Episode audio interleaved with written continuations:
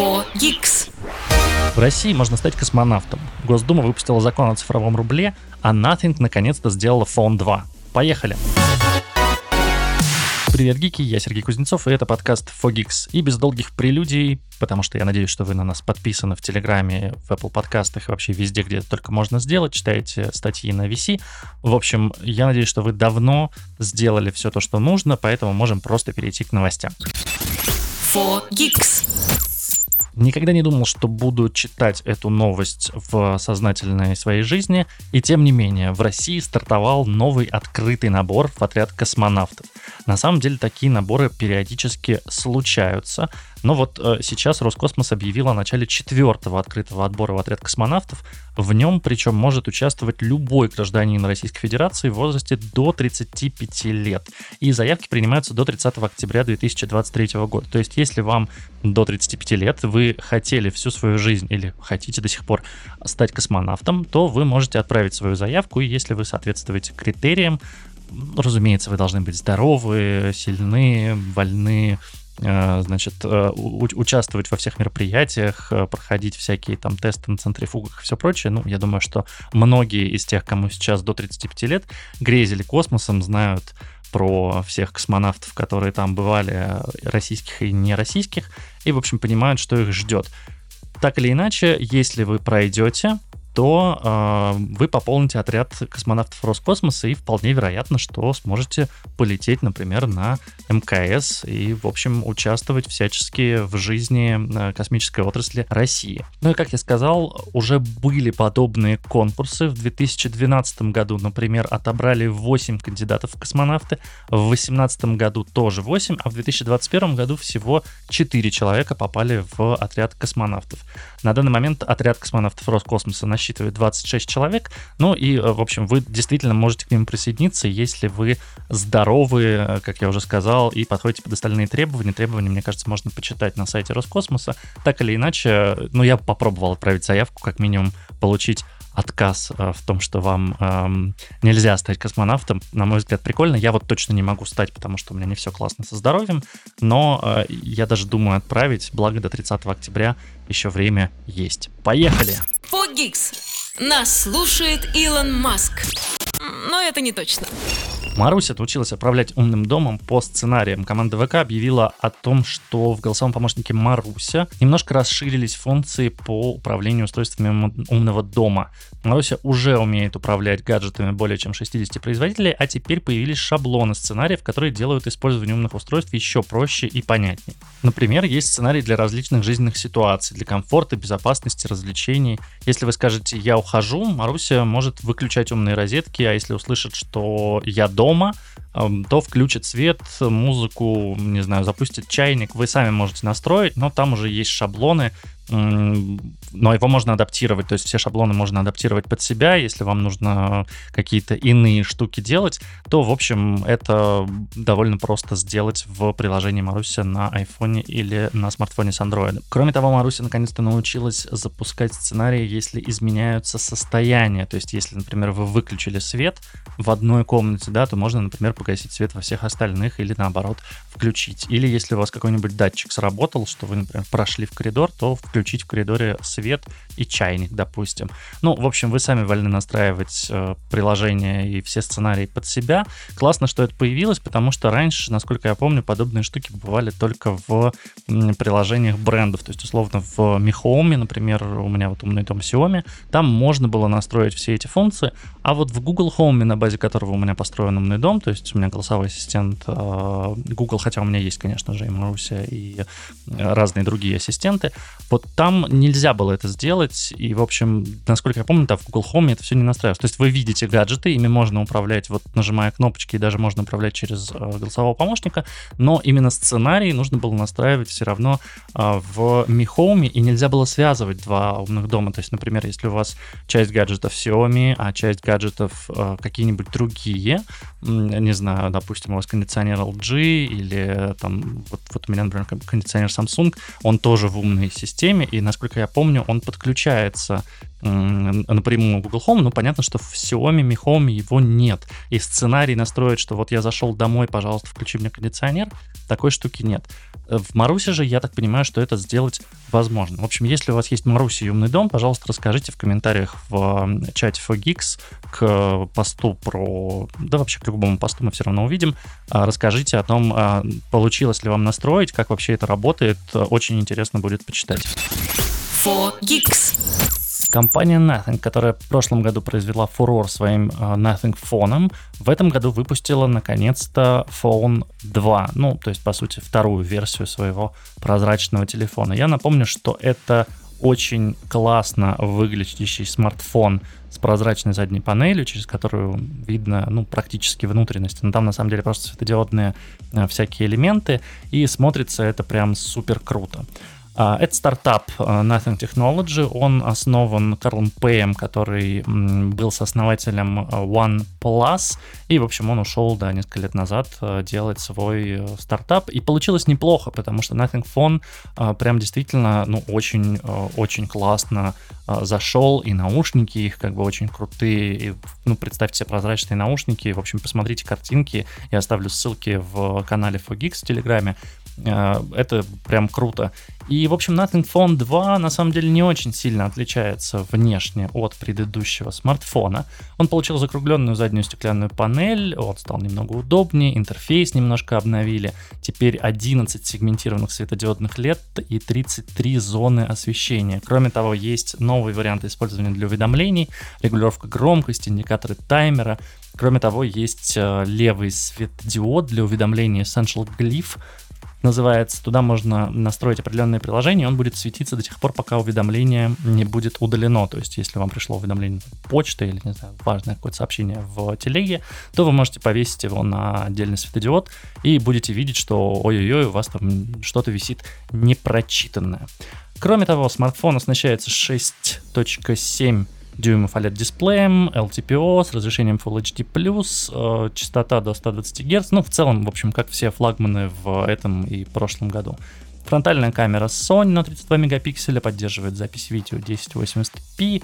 Расположена она теперь, кстати, по центру, а не сбоку, что, наверное, ну, как-то обосновывается дизайном, но на самом деле какая разница, да? Ну, просто вот по центру такая э, вырез, да, разумеется, не капелька, как во всех флагманах, здесь вырез. Основная камера неплоха, здесь два объектива, насколько я могу осудить. Датчик Sony IMX890, Motion Capture, HDR, в общем, все э, классно. Все здорово. Единственное, что мне кажется, что не сильно-то и обновили смартфон, если честно, потому что визуально, ну, кроме скругленных краев и перемещенной селфи камеры, в принципе, ничего не изменилось. Да, здесь стоит новый, новый чипсет Qualcomm Snapdragon 8 Plus Gen 1, потому что раньше там стоял 778G Plus. И э, емкость составляет теперь, емкость аккумулятора составляет теперь 4700 мАч. Но в целом кажется, что ну плюс-минус то же самое. То есть это такая планомерная эволюция, вряд ли это можно назвать революцией. Вот. Если там появились бы, не знаю, светодиоды разного цвета, вот это было бы классно. Если бы он, э, не знаю, был поменял как-то форму, не знаю, выпустили бы мини или складной, тоже да. Ну, так, да, планомерно обновили телефон, классно, здорово, стоит он где-то 599 долларов, начинается от 599 долларов. И здесь, кстати, есть э, приятная новость, э, в Россию его привозят компания D-House его продает, и, по-моему, он продается в MVideo, и первый телефон, в общем продавали, и, в общем, сейчас э, будут продавать второй, уже даже можно предзаказы на него сделать, э, собственно, в MVideo Eldorado 17 июля он приедет, э, стоить будет 80 тысяч рублей за минимальную комплектацию, это 12 гигабайт 12 гигабайт оперативной памяти, 256 гигов памяти для приложений, а за конфигурацию 12 гигов ОЗУ и 512 гигов памяти для приложений нужно будет отдать 89 999. Кроме того, MVideo будет давать гарантию на этот смартфон, и это, в общем-то, неплохо. Кстати, если сделать предзаказ сейчас, ну то есть до старта продаж, то можно еще и получить наушники на Nothing R2, и мне кажется, что это весьма и весьма классное предложение, если вам хочется такой смартфон, мне вот хочется. For Geeks. Это фича, а не баг. Компания Мегафон уже седьмой год подряд подтверждает свое лидерство в России по покрытию сети и скорости мобильного интернета. И, в общем-то, это очень и очень неплохо. Тестирование проводится компанией Окла или Окла. А, многие знают ее по единственному, наверное, популярному у них приложению, ну, и, в общем, не, приложению, а сервису, который называется speedtest.net, а, потому что, ну, мне кажется, что все его хоть раз в жизни использовали, чтобы проверить скорость соединения. Для составления рейтинга Окла использовало 5 миллионов замеров скорости подключения с 1 миллиона различных устройств. Собственно, люди запускали спид-тест и таким образом показывали компании, что вот э, там с Мегафона, с Билайна или с каких-то других операторов они запускаются. В общем, у них есть много статистики, и это классно. Медианная скорость скачивания в сети Мегафона составила 29.34 мегабита в секунду, а скорость загрузки данных, то есть вы, выгрузки, аплода, 9.71 мегабит в секунду. На второй позиции рейтинга оператор Beeline, и у него эти показатели ну, чуточку ниже, 24.49 и 9.50 соответственно. На третьем месте МТС, четвертое место занял Теле2, у него 20.4 и загрузка 6.8. И, в общем, э, классно, Мегафон действительно уже седьмой год бессменный лидер, они это и в рекламе везде используют, и, честно признаюсь, я вот пользуюсь мегафоном и, ну, скажу, что качество связи, качество скорости интернета, точнее, а, у меня за последние годы вообще никак не падало. Более того, даже росло в центре. Я помню даже, когда были тесты 5G, так называемые, ну, было прям очень классно. И на 4G Plus э, было прям супер, потому что у меня иногда там по 200, по 300 мегабит бывало, все загружалось, и это, конечно, потрясающе, когда ты просто можешь видео смотреть не то, что тебе не надо на паузу ставить, а ты там 4К э, видео смотришь с планшета, и, в общем, ни, ничего не тормозит, ничего не останавливается, у тебя еще параллельно может там что-то скачиваться. Круто, здорово, очень мне нравится, как в России развивается мобильный интернет, и очень надеюсь, что когда-нибудь у нас появится 5G. Э, помню, как использовал его в одной стране, где 5G уже работает, и это, конечно, потрясающе. 4Geeks. Госдума приняла закон о внедрении цифрового рубля. Этот законопроект был необходим, э, считали, в общем-то, все участники рынка. Пока непонятно, правда, как он отразится и когда сам э, цифровой рубль будет запущен. В пилотном проекте примут участие клиенты и сотрудники банков. Они будут тестировать открытие цифровых кошельков, переводы и платежи с реальными деньгами. Во втором и третьем чтении приняли этот законопроект. Э, в общем-то, Банк России может начать уже в августе этого года пилотирование цифрового рубля. Э, теперь нужно понять и принять, э, точнее, понять, какие нужны необходимые нормативные акты и принять их. Собственно, Госдума также планирует это сделать в ближайшее время и э, вот запустить пилотный проект, ну а дальше, соответственно, раскатить это на другие банки и на другие, и на, и на всех, наверное, клиентов а, всех людей в России начали разрабатывать цифровой рубль в конце 2020 года, когда Центробанк выпустил доклад для общественных обсуждений а, с участниками финансового и платежного рынка. С 1 апреля 2023 года рассчитывали начать тестирование цифрового рубля с реальными операциями, но срок пришло сдвинуть из-за, собственно, задержки вот этого вот, а, задержки принятия вот этого а, необходимого для внедрения крипторубля законопроекта. А, что это будет? Как это будет выглядеть? Насколько это будет защищено? Насколько это будет подконтрольно Центробанку? Пока только догадки. Будем ждать официального анонса, будем ждать, а, когда запустится цифровой рубль. Понятно, что децентрализация, скорее всего, здесь будет. А вот анонимность, которую зачастую подкупает тех, кто хочет уходить в крипту, скорее всего, здесь соблюдаться не будет. Наоборот, будет э, история понятного, э, скажем так, сервиса, понятного э, процесса Now Your Customer, э, потому что вы будете авторизовываться с помощью паспорта, и все транзакции будут фиксироваться, все транзакции будут прозрачными, но, с другой стороны, переводы должны стать максимально простыми. Тут вопрос, конечно, в лимитах. Вопрос в лимитах и вопрос в том, а куда и кому переводить деньги. То есть сейчас в России, в принципе, неплохо работает и история с СБП, и история с переводами там карт-то-карт, что будет с крипторублем, ну то есть насколько это будет полезнее, нужнее людям, непонятно. Можно ли будет переводить деньги за пределы Российской Федерации, тоже большой вопрос.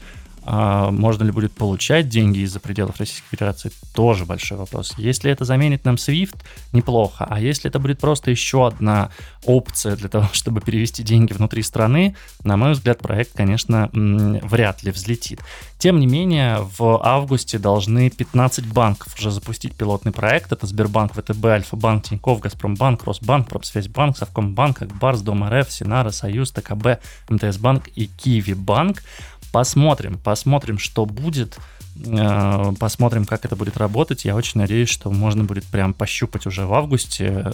Ну, конечно, я сильно сомневаюсь, что прям за месяц это все успеют раскатить. С другой стороны, если это три года готовили, возможно, уже платформа создана и ждали только законопроект. И, в общем, останется переключить тумблер и запустить, наконец-таки, крипторубль в России. Фогикс. Тут говорят о технологиях. Рустор наконец-то открыл возможность загрузки приложений и работы с отзывами пользователей через API, и это потрясающе, потому что теперь разработчикам, по сути, не нужно лазить в консоль, они могут через API подключаться к платформе, э, загружать отзывы, отвечать на них, э, могут загружать приложения, обновлять их, и это, конечно, э, прорыв с точки зрения разработчиков, потому что, ну, мы все понимаем, что Рустор разрабатывается всего лишь там год с лишним, и э, для молодой платформы любое нововведение, любое скажем так, следование тренду, это прекрасно и замечательно. Теперь платформа, по сути, получила автоматизацию, так как API — это важный инструмент для разработчиков, особенно для крупных сервисов, которые регулярно загружают обновления и новые продукты.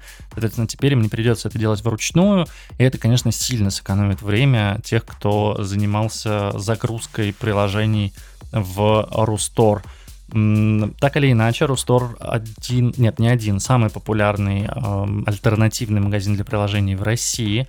Ну, не мудрено, он все же устанавливается на смартфоны по умолчанию сейчас. Он заменил собой Applist, так называемый, когда вам показывали список приложений, которые нужно скачать. Теперь просто ставится Рустор, а дальше вы уже там запускаете Рустор и ставите оттуда все, что вам нужно. При что многие приложения по-прежнему удаляются из Google Play и App Store. Э, ну, окей, App Store заменить сложно, потому что, точнее, не невозможно, Русторова не заменяет, потому что на iPhone у вас нет других опций, кроме как установка из App Store. А вот на Android, конечно, опции есть. И вот сегодня но, пришла новость о том, что приложение Мегафона удалили из Google Play, и это, конечно, неприятно, при учете, что через это приложение можно делать разные штуки, в том числе управлять своим тарифом, вообще пополнять баланс и прочее, прочее. Эм, ну, я, насколько я помню, в Русторе приложение-то есть, так что если у вас Android, можете смело скачать Рустор и поставить приложение Мегафона оттуда, если у вас опять-таки Мегафон. А почему нужно, чтобы у вас был мегафон, я рассказывал в одной из предыдущих новостей, потому что скорость мобильного интернета классная. В общем, поздравляю Ростор с э, выходом нового обновления. Классно, здорово. Надеюсь, что будет развиваться и дальше. И у нас будет действительно э, хороший альтернативный магазин. Надеюсь, что туда еще и иностранные разработчики зайдут, и там появятся всякие классные э, игрушки, всякие классные приложения, не только от российских издателей. Так или иначе это уже происходит, но ждем пополнения портфолио. 4Geeks. Ну, немножко хардкорных технологических новостей. А, принят, наконец-таки, стандарт цветовой беспроводной связи Li-Fi он, или Li-Fi, я не знаю, как правильно, честно, произносится, а он в 100 раз быстрее Wi-Fi и намного безопаснее. Некоммерческая ассоциация Института инженеров электротехники и электроники, который много, многие знают по аббревиатуре IEEE, приняла новый стандарт беспроводной связи на основе оптической, то есть с помощью света передачи информации Li-Fi или Light Fidelity, дословно световая точность. Публикацию стандарта приветствовали производители, которые уже пытаются внедрить систему Wi-Fi, поскольку это должно ускорить повсеместное принятие и распространение новой технологии передачи данных. Вместо радиоволн Wi-Fi передает данные, создавая двоичный код с помощью мерцания света в оптическом диапазоне, с помощью светодиодных ламп, которые, ну, то есть это обычные диоды, которые используются для освещения.